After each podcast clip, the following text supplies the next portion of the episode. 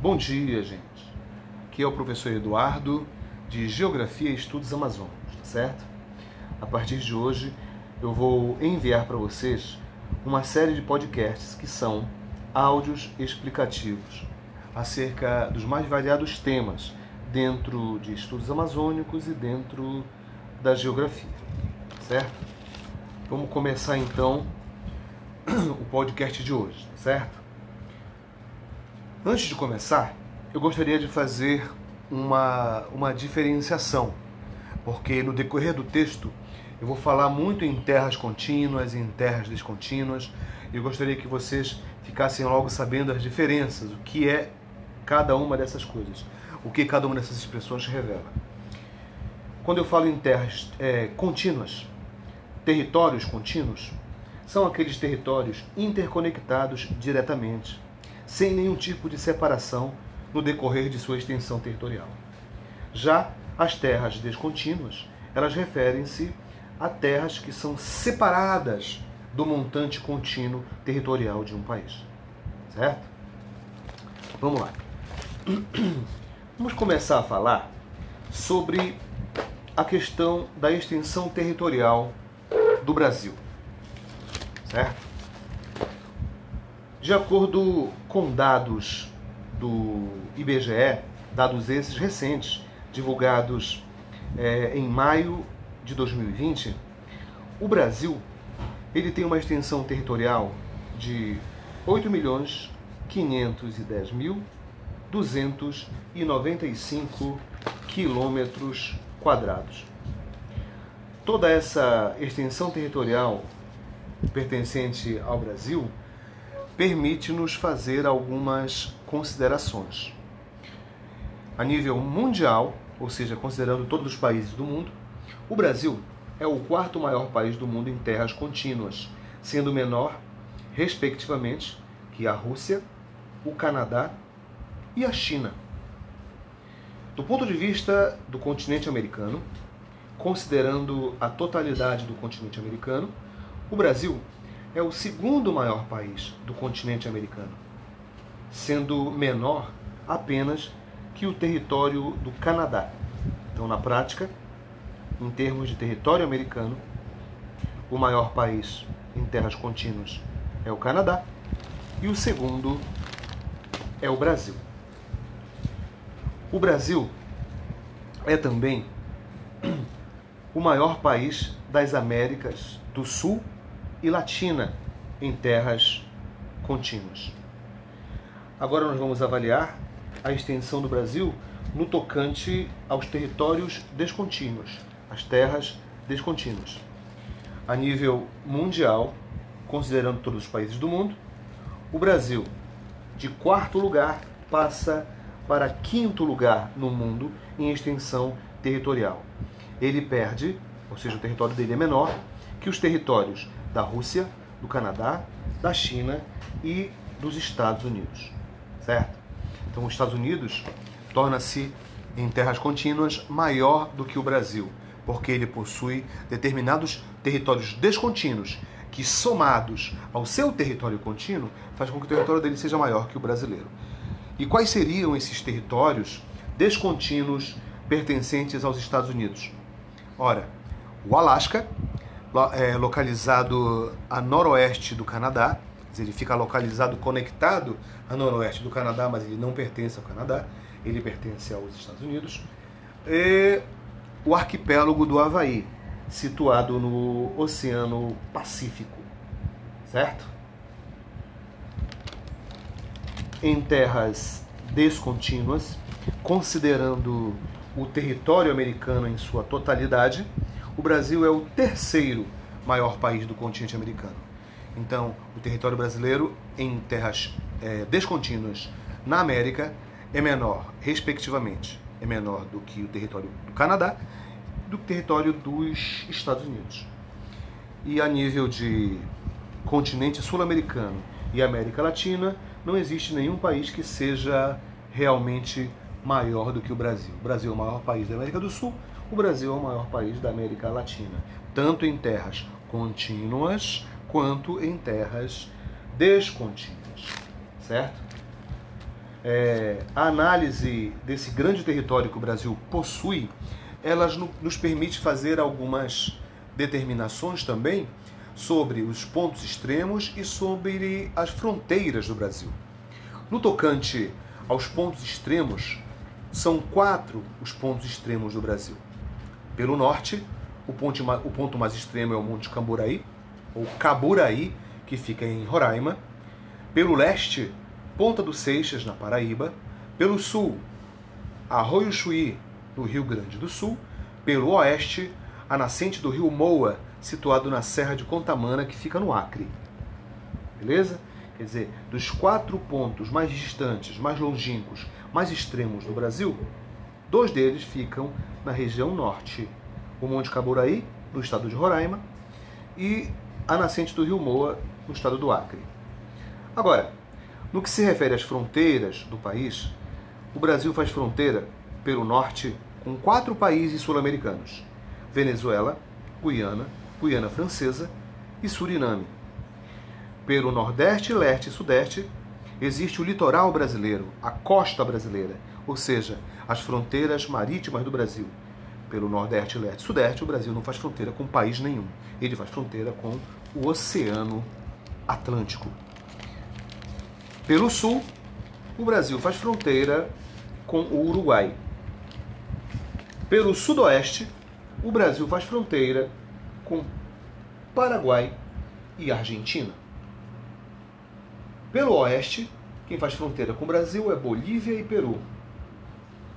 Pelo noroeste, o Brasil faz fronteira com a Colômbia. A título de, de curiosidade, nós podemos dizer que a Bolívia é o país sul-americano que apresenta o maior trecho fronteiriço com o Brasil, num total de 3.126 quilômetros quadrados. Por outro lado, o menor trecho fronteiriço com o nosso país se dá com o Suriname, num total de apenas 593 quilômetros quadrados. Os únicos países de toda a América do Sul com quem o Brasil não faz fronteira são o Chile e o Equador. Certo? Bem, mas o que importa é essa enorme extensão territorial que o Brasil possui. Ora, gente, um país com enorme extensão territorial pode ter à sua disposição uma enorme, é, uma enorme e variada quantidade de recursos naturais que podem servir como fonte de matérias-primas e energia para impulsionar a economia do país. Além de terras agricultáveis, além de uma grande quantidade de minérios, além de uma grande disponibilidade de água, seja água superficial, de rios, de lagos, seja água é, subterrânea, de lençóis é, artesianos, de lençóis freáticos, daquilo que se convencionou chamar de aquíferos, né? O Brasil tem dois aquíferos, né, que são os maiores do mundo: o aquífero Alter do Chão, na Amazônia, e o aquífero Guarani, inclusive. Certo? E qual é a importância do nosso país ter uma enorme costa, ou seja, uma, um enorme litoral, pelo leste, nordeste e sudeste? Litoral que, inclusive, mede 7.367 quilômetros quadrados. Ora, esse enorme litoral, ele confere para o Brasil uma grande variedade de paisagens naturais ao longo da costa, onde se alteram dunas, falésias, lindas praias, mangues, recifes de corais, baías, restingas, o que se traduz, entre outros aspectos, em boas possibilidades é, de prática de atividades econômicas, turismo, o ecoturismo, pesca artesanal, a pesca industrial, além de dar acesso à plataforma continental, que geralmente é aquela área do relevo submarino é, que mais costuma apresentar disponibilidade de recursos fósseis, especialmente petróleo. Inclusive, é, nos governos é, do Lula, foi descoberto a maior reserva petrolífera até então conhecida, que hoje em dia ela é conhecida como pré-sal. Né?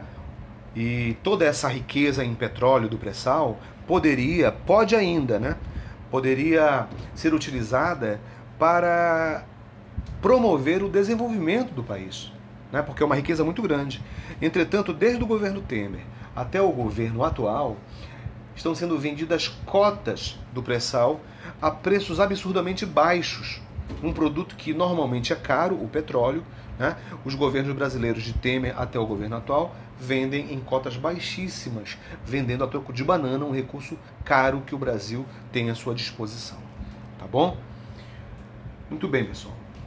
A partir de agora, eu gostaria de começar a falar com vocês a respeito das localizações do Brasil. Por que eu falo localizações? Porque tudo depende de critérios, certo? Existem critérios diferentes, portanto, o Brasil é inserido é, em regionalizações, em localizações diferentes, de acordo com cada um desses critérios, tá bom? Vamos começar primeiro com o Brasil enquanto um país localizado de acordo com aspectos astronômicos. Vamos ver então a localização astronômica do Brasil, tá certo? Primeiro eu quero que vocês entendam que toda vez que se fala em localização astronômica, está se falando da, da localização de um território qualquer em relação às chamadas linhas imaginárias que cortam o globo terrestre. Aquelas linhas lá, o Círculo Polar Ártico, o Trópico de Câncer, a linha do Equador, o Trópico de Capricórnio, o Círculo Polar Antártico e o meridiano inicial, também conhecido como meridiano de Greenwich, tá certo? Então vamos ver qual é a localização do Brasil baseando-nos nessas linhas imaginárias, a localização astronômica. O que, que nós podemos fal falar sobre o Brasil? Tá? Então, do ponto de vista é, astronômico, o nosso país ele encontra-se em três hemisférios diferentes ao mesmo tempo. A maior parte no hemisfério sul, uma pequena parte no hemisfério norte e todo o seu território no hemisfério oeste, sendo um país totalmente ocidental. Ele é cortado ao norte pela linha do Equador, ele é cortado ao sul pelo Trópico de Capricórnio e ele apresenta 92% do seu território na chamada zona intertropical, entre os trópicos de Câncer e o Trópico de Capricórnio. Beleza? Agora, o que falar da localização geográfica do Brasil? Essa é a localização mais conhecida, mais usual. Essa localização geográfica ela se refere à posição do país em relação às águas e outros conjuntos territoriais é, é, no entorno do nosso país, certo? Vamos então à localização geográfica do Brasil. O Brasil localiza-se geograficamente na porção centro-oriental da América do Sul. É, ele possui fronteiras, como nós já vimos, com quase todos os países da América do Sul, com exceção, como já foi dito, é, do Equador e do Chile. O Brasil ocupa aproximadamente a metade do território da América do Sul. Ele possui aproximadamente a metade da população desse subcontinente americano. Bem, então o Brasil, como nós já falamos várias vezes, por ser um país continental, ele pode apresentar diferentes tipos de regionalização e a sua posição, ou seja, a sua localização, varia de acordo com determinados critérios. Tá certo? Vamos ver agora é, a posição do Brasil enquanto um país da América Latina, da Latinoamérica. Então, o Brasil é um país latino-americano, certo? Por que, que o Brasil é um país latino-americano? Tá? Primeiro vamos entender o que, é a tal da América Latina. A América Latina é uma porção do continente americano localizada entre o Rio Grande, o Rio Grande né, fronteira entre os Estados Unidos e o México, e a Terra do Fogo, que é o conjunto de ilhas situado no extremo sul da América do Sul. Sua área total é de 21 milhões 60 mil e 50 quilômetros quadrados, considerando é, os aspectos ou critérios regionais históricos e sociais, o Brasil é sim um país latino-americano. Por quê? que o Brasil é um país latino-americano, considerando esses aspectos históricos e sociais. Porque ele apresenta três características essenciais que o fazem um país latino-americano. A primeira dessas características, qual é? O passado histórico dele. O Brasil, assim como todos os países que fazem parte da América Latina, foi, em seu passado histórico, colônia de exploração. Essa, esse é o primeiro, digamos assim, é a primeira característica que faz do Brasil um país latino-americano, certo?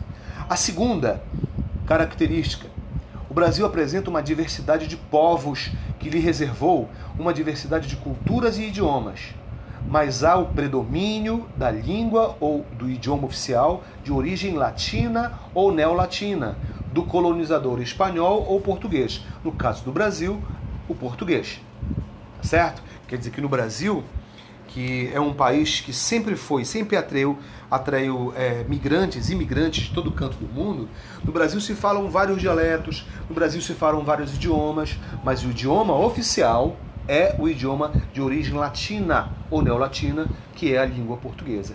Exatamente igual aos idiomas predominantes na maioria dos países da América Latina. No caso deles é o castelhano, que é o espanhol, que também é uma é um idioma, é uma língua de origem latina, certo?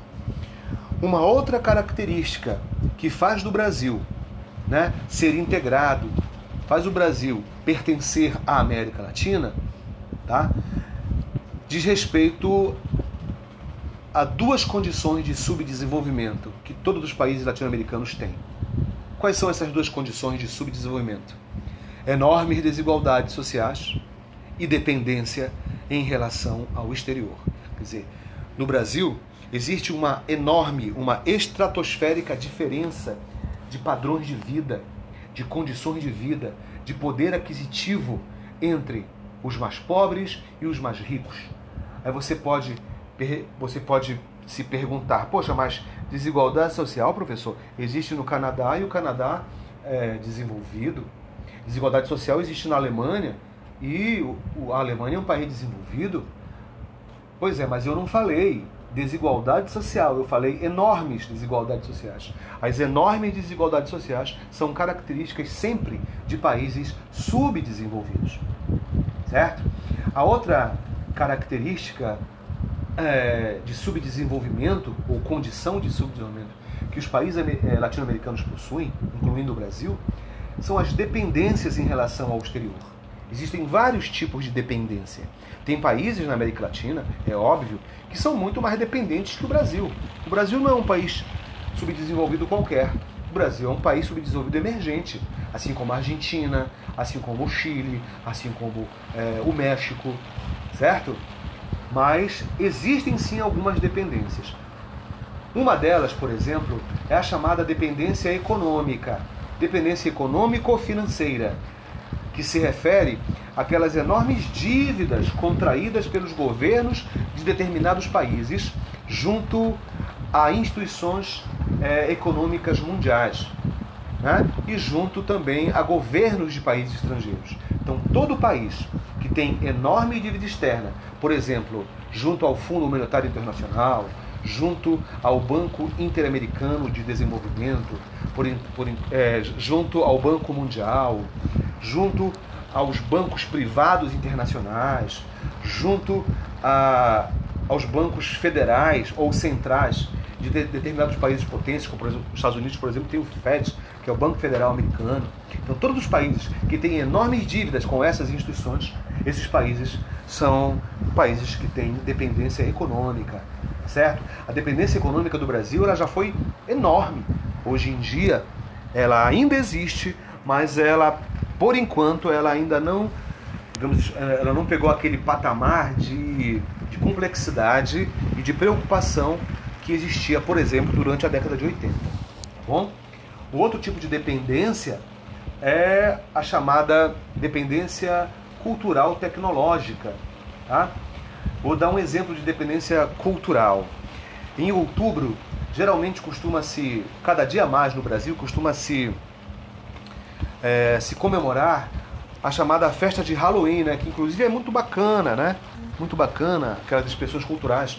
Mas só que isso não tem a ver com a cultura do povo brasileiro. Isso é uma coisa importada dos Estados Unidos. Quer dizer, nós temos aqui culturas fortes, ricas, né, no folclore brasileiro, mas começa a se dar mais importância para aquilo que vem de fora, para a cultura externa. Querem um exemplo? Outro exemplo? Linguística. Você vai. Uh, você pede por telefone ou por, WhatsApp uma comida, né? Aí as expressões geralmente que são utilizadas são expressões em inglês. Ah, tem aqueles restaurantes de fast food, né? fast food tem é, self-service. São expressões da língua inglesa, mas o nosso idioma é o português. Pô. Isso é reflexo de quê? Isso é reflexo de dominação cultural. Isso é reflexo de dependência cultural. E tem também a dependência tecnológica. O que, que é um país que tem dependência tecnológica?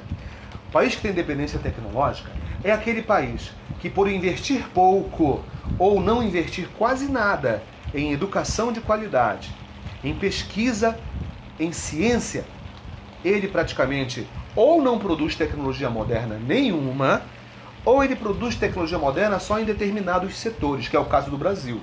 O Brasil tem dependência tecnológica sim, mas não em todos os setores. O Brasil desenvolve tecnologias em determinados setores. Por exemplo, no mundo inteiro, no mundo inteiro, não existe país que esteja mais à frente nas pesquisas relacionadas ao problema da AIDS do que o Brasil. Né? Isso é um, um, aspecto positivo, mas o Brasil tem muitas outras, muitas outras é, dependências. Uma outra dependência que existe é a dependência chamada de dependência comercial. Vamos entender um pouco que papo é esse de dependência comercial. Toda vez que vocês ouvirem a expressão dependência comercial, é relacionada à chamada balança comercial. Essa balança comercial, ela se refere à diferença, né? a diferença entre aquilo que um país compra de outros países, ou seja, o que o país importa, e tudo aquilo que o país vende de mercadorias para outros países, ou seja, aquilo que o país exporta. Então, balança comercial é a diferença entre importação e exportação. Geralmente, quando um país tem lucro na sua balança comercial, esse país tem superávites. Geralmente, quando um país tem prejuízo na sua balança comercial, esse país geralmente ele tem déficits. Correto? Bora entender quando acontece déficits e bora entender quando acontece superávites? Vamos lá. Quando que um país tem superávites comerciais, lucros na sua balança comercial? Ora, quando as mercadorias que ele importa, que ele compra, são menos valorizadas do que as mercadorias que ele exporta. Certo?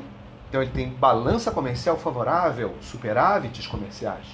E quando que um país tem balança comercial desfavorável, ou seja, quando ele tem déficits na balança comercial? Ora, quando aquilo que ele importa, que ele compra de outros países, é mais valorizado do que aquilo que ele exporta, que ele vende para outros países, certo? Professor, e quais seriam esses produtos mais valorizados no mercado mundial? Hã? os produtos mais valorizados são aqueles que agregam capital, aqueles que agregam muita tecnologia moderna. Né? Produtos industrializados, a própria tecnologia moderna propriamente dita, né? no ramo da robótica, no ramo da informática, do, no, no, ramo dos, dos, novos materiais, no ramo da química fina, é, no ramo das comunicações e telecomunicações, da telefonia, do ramo, é, enfim, do transporte, tá certo? Além dessas mercadorias, uma outra mercadoria também que é, exportar dá muito lucro é capital. O que é capital? É grana, é dinheiro. Todo país que empresta dinheiro para outros países cobrando juros, geralmente ele tem lucros, certo? E quais são aquelas mercadorias é, que representam déficits na balança comercial? Né? são aqueles países, são aquelas mercadorias que não agregam muita tecnologia.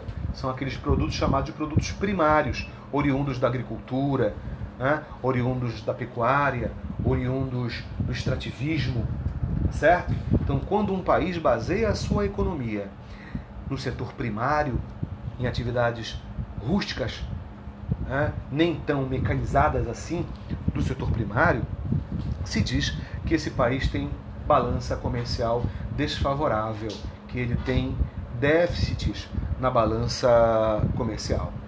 Tá bom? E todos os países, então, da América Latina, uns mais, outro outros menos, têm enormes desigualdades sociais e dependência é, em relação ao exterior.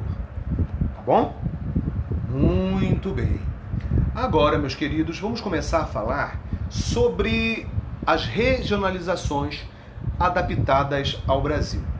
Vamos falar das regionalizações é, político-administrativa, da regionalização geoeconômica e da regionalização mais recente que divide o Brasil em quatro Brasis. Tá certo? Vamos lá. Vamos falar da regionalização do IBGE. Essa divisão regional do IBGE, ela divide o Brasil em cinco macro-regiões: região norte, região nordeste, região centro-oeste, região sudeste e região sul. Na região norte, nós encontramos alguns estados da federação, como por exemplo o Pará, o Amapá, o Amazonas, o Acre, Rondônia, Roraima, Tocantins. No Nordeste, nós encontramos um certo número, no caso são nove estados. Entre eles, a gente pode destacar o Ceará, Maranhão, a Bahia, Pernambuco, é, que mais, meu Deus? Alagoas, Sergipe, Piauí, né? Muito bem. Segundo essa divisão regional do IBGE, houve prioridade de critérios naturais. Então, o IBGE, para criar essa divisão regional em cinco regiões, né, ele baseou-se em aspectos de clima, de relevo, de vegetação, de hidrografia, de formação geológica, de, é, de tipos de solo, certo? Para poder criar essa divisão em cinco regiões. Essa divisão regional do IBGE, ela é chamada de divisão político-administrativa. Por quê?